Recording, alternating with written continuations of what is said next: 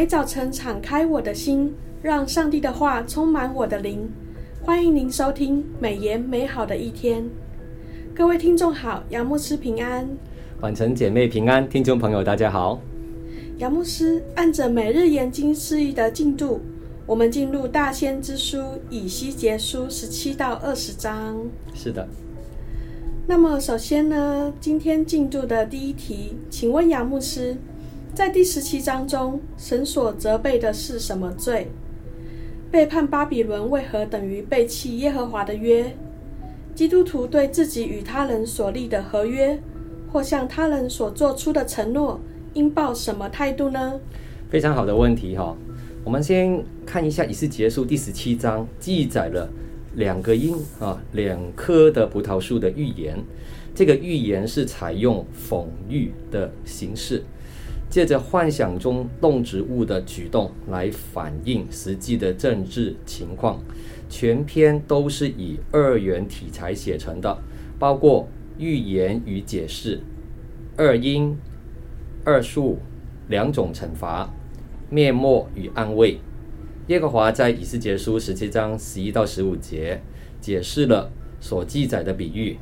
第一只鹰代表了巴比伦王尼布甲尼撒，他在主前五百九十七年掳走了犹大王约雅斤，就是记载在以西结书十七章十二到十三节，列王记下二十四章十到十六节，历代志下三十六章九到十节。啊，里面有提到香柏树少，哈，那这个是。呃，以西结书十七章第四节啊，那就是形容这个约雅斤王的种子和葡萄树，代表尼布甲尼撒王在圣地遗留下来的余民，交给西底家王管辖。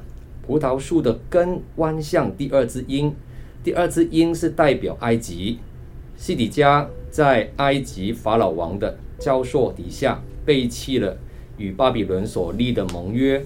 并允诺提供保护与供应，就是以色列的需用。以西结书十七章十五节提到这样的事情。神借的这个预言，责备以色列轻看誓言、背弃盟约、对神不忠的罪，就是以西结书十六章五十九节、十七章十八节提到的是，巴比伦王是上帝所兴起的东风。好，以西结书十七章十节，这阵东风是吹遍啊。旷野的干热风，哈，有前有人提到是焚风，可以使生长的植物，哈，就是枯毁掉。尼布甲尼撒的军队就像借阵东风，将要席卷整个犹大国。美言的作者胡绍明牧师在十一月十一号的研经释义里面特别指出，耶和华说：“西底家曾遇约雅斤被掳时，指责我起誓，心。”呃，与巴比伦立下了盟约，即背叛被逆啊，就是背叛的这样的一个约定，就等于背叛与我所立的盟约，这罪要归在他头上。当人啊、指责上帝起誓与别人来立约，他有一天背叛的那个人，在神眼中等同背叛了上帝。哈，就是以西结书十七章的十九节提到的。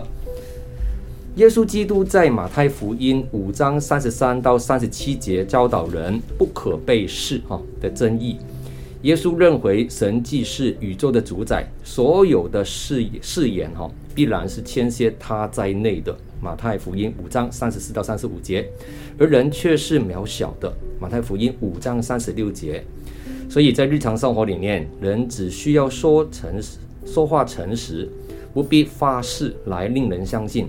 一旦基督徒对自己的与他人所立的合约，或向他人做出的承诺，应该把持诚实礼约的态度，因为上帝是守约施慈爱的神，我们也要像神那样的遵守承诺，说话要算话。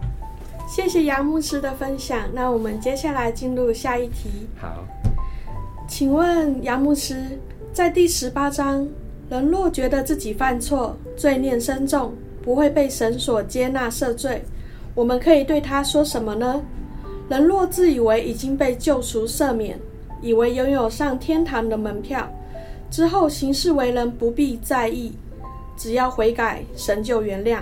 面对这种人，我们又可以如何对他们呢？哦，这是两种极端的状况哈。我们先来看第一种状况：人若觉得自己犯错、罪孽深重，不会被上帝所接纳赦免罪恶，我们可以跟他说，没有任何罪大到上帝不能赦免的，因为以斯结书十八章一到二十二节表达上帝公义的审判。这段经文告诉了我们，神不会按着父母的罪行惩罚子女。他只要求个人为自己的罪负责，神应许会责罚恶人，但会饶恕那一些离弃所有恶行、愿意归顺他的人。神说，他所犯的一切罪过都不会被纪念，做控诉他的理由。以斯结书十八章二十二节提到的，他不会呃按着我们生命当中的处境而审判，他只问。你是否已经离弃罪和归向我？每一个基督徒毕生学习的功课，那就是能够回答是。第二种情况，人若自以为已经被救赎赦免，以为拥有上了天堂的门票，之后行事为人不必在意，只要悔改，神就原谅。面对这种人，我们要提醒他们：一人若转离义行而作恶。他就因这些恶而死亡，他要死在他的做所做的恶中，好，就是以西结书十八章二十六节提的。希伯来书十章二十六节也提醒，如果我们领受真理的知识以后，人故意犯罪，就不再有赎罪的机物了。基督的救恩既然是彻底的，不需重复或补足的，所以凡认识这救恩的人，若故意拒绝他去犯罪。便没有其他方法可以使他们的罪得赎。他们故意犯罪，等同践踏了神的儿子，让那使他成圣之约的血当作平常，又亵慢施恩的圣灵。你们想，他要受的刑罚该怎样加重呢？就是希伯来书十章的二十九节提的。如果他们不听劝，就只有战战兢兢等候审判。和那将吞灭众敌人的烈火了，就是希伯来书十章二十七节，落在永生神的手里，真是很可怕的。希伯来书十章三十节这样子提醒我们。谢谢杨牧师的分享。那我们接下来的题目是：安息日在二十章的一到二十六节里所出现多次，为什么上帝如此重视安息日呢？安息日对我们今日的意义又是什么呢？我们要如何才能在上帝面前得安息呢？啊，这个是非常好的问题。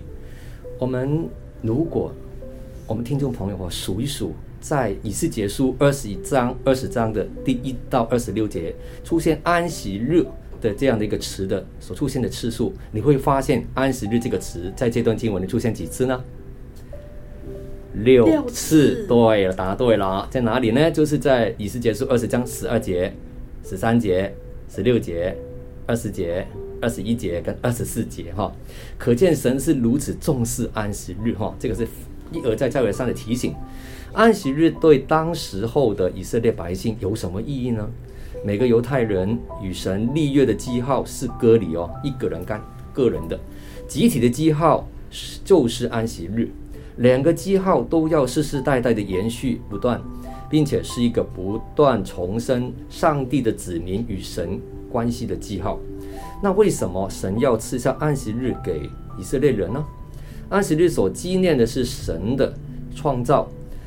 我们看看啊、就是创世纪第二章的二到三节怎么说哈？到第七日，神造物的工已经完毕，就在第七日歇了他一切的工，安息了。神是否给第七日定为圣日？因为在这日，神歇了他一切创造的工，就安息了。而且安息日是提醒以色列的百姓，他们是神的选民，除了他们以外，这记号没有授予任何民族。以斯结书二十章十二节说：“我将我的安息日赐给他们，在我与他们中间做记号。”让他们知道我耶和华是使他们分别为圣的，其中叫他们成为圣的这句话的意思呢，是把他们从列邦异邦当中哈分别出来。